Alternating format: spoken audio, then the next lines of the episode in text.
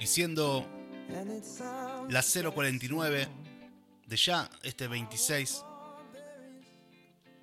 de agosto del año 2020, ingresamos a nuestra canción de amueblado, esas canciones que os escucharon en algún amueblado, llámese también motel, hotel alojamiento, albergue transitorio, telo, no sé cómo se dice en algunos otros lugares de- del mundo, eh, pero pero bueno, acá le pusimos canción de amueblado, gracias al término que nos trajo alguna vez Uli en, en nuestro chat.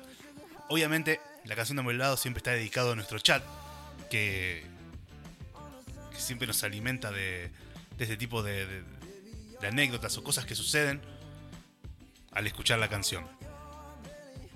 Hoy preparamos una pequeña historia basada en un, en un relato de, Alejandro Dolina que, que habla de la espera de Juliet del Espinace. ¿Quién era Juliet? Era una de las más importantes damas de salón de Francia, allá por 1760. Era una muchacha hermosa. Antes de ser ella misma la dueña de un salón, se había hecho amiga de Marie de Vichy, la marquesa de Dufon y anfitriona del salón en donde se reunía la gente más refinada de Francia.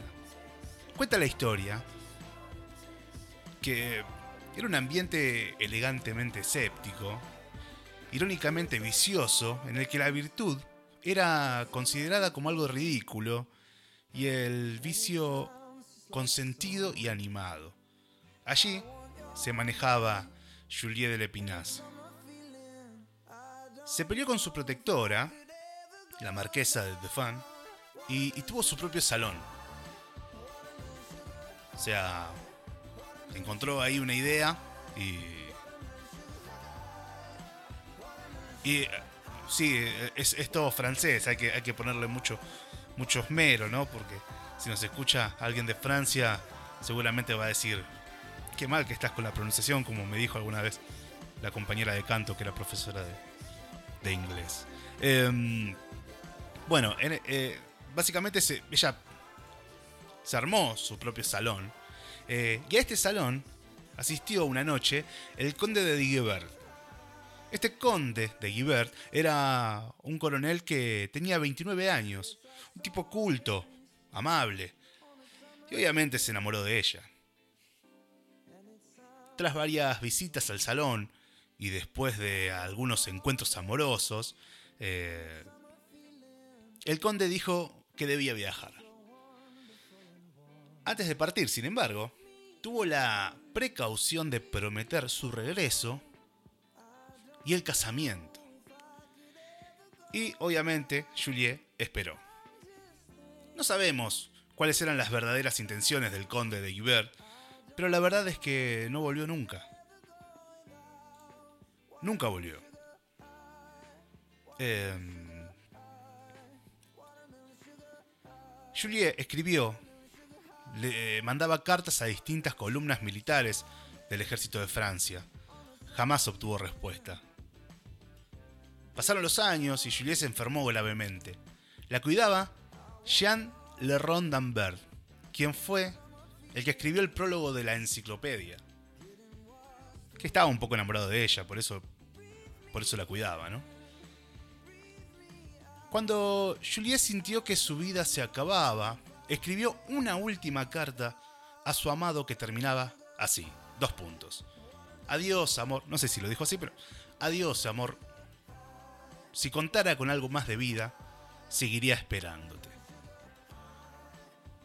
Un día antes de que Juliet muriera, apareció el conde. Y ella no lo recibió para no darle el disgusto de verla en la agonía. Al día siguiente, en la madrugada, con una voz apenas audible, preguntó, ¿todavía vivo? Y se murió. Em, y esto hace pensar un poco, ¿no? eh, lo que es la espera, ¿no? Eh, y sí, la verdad que bastante... y la esperanza es hermana de la terquedad, dice una canción de San Bayoni. Eh, así que va por ese lado. Eh, el final de la espera es lo que ilumina a la espera misma. Es decir, si uno está esperando a la persona amada y, y la persona llega, el pasado se resignifica. ¿Sí? La llegada de la persona amada ilumina las cuatro horas que hemos estado esperándola. O toda la vida como Juliet del de, de Espinaz. Con luces alegres y positivas. Ahora, si la persona amada no llega, esas cuatro horas se modifican.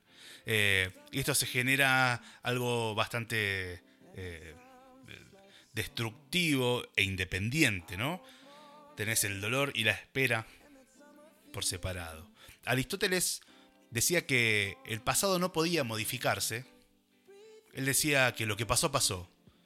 Ni los dioses podían modificarlo. Eh, sin embargo, con esto de que el resultado de la espera resignifica el pasado, es posible que, el pasado pueda modificarse. Cuando un deseo se cumple, todo lo que esperamos se tiñe virtuosamente. En cambio, cuando viene una decepción, el pasado se tiñe de negro. Así es la incertidumbre. Algo malo. Pero que puede modificarse si ocurre lo que deseamos, ¿no? Pongamos por caso este ejemplo hermoso que, que encontré. Si uno toca el timbre de una casa, ¿cuánto hay que esperar para tocar de nuevo? ¿No? ¿Qué es lo adecuado? 20 segundos es muy pronto. Media hora es demasiado. Tendría que haber algún manual de buen comportamiento para ver cómo uno viene a adecuarse con las nuevas tecnologías y esperas. Hoy, por ejemplo, eh, ¿cuánto espera uno la respuesta de un, de un WhatsApp con los dos, las dos tildes en, en azul? Eh, ¿Cuánto puedes esperar?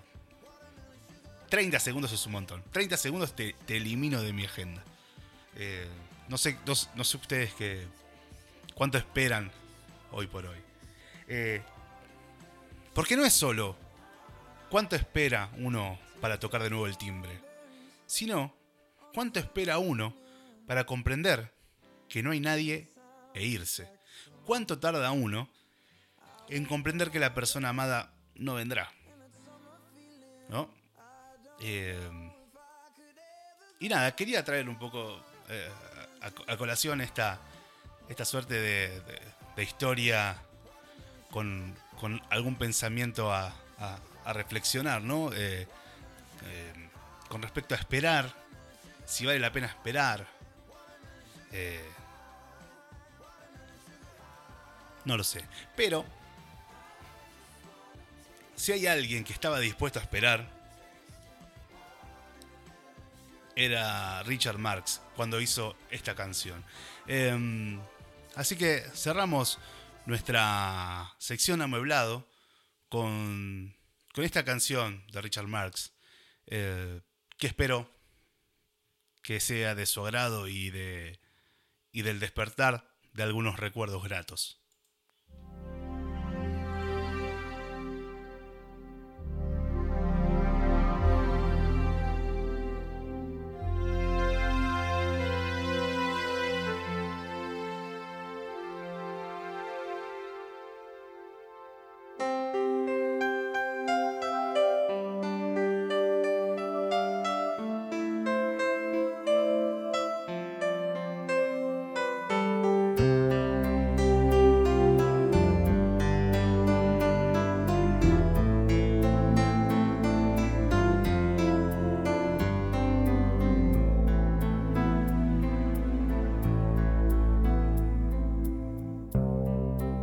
Oceans apart, day after day, and I slowly go insane.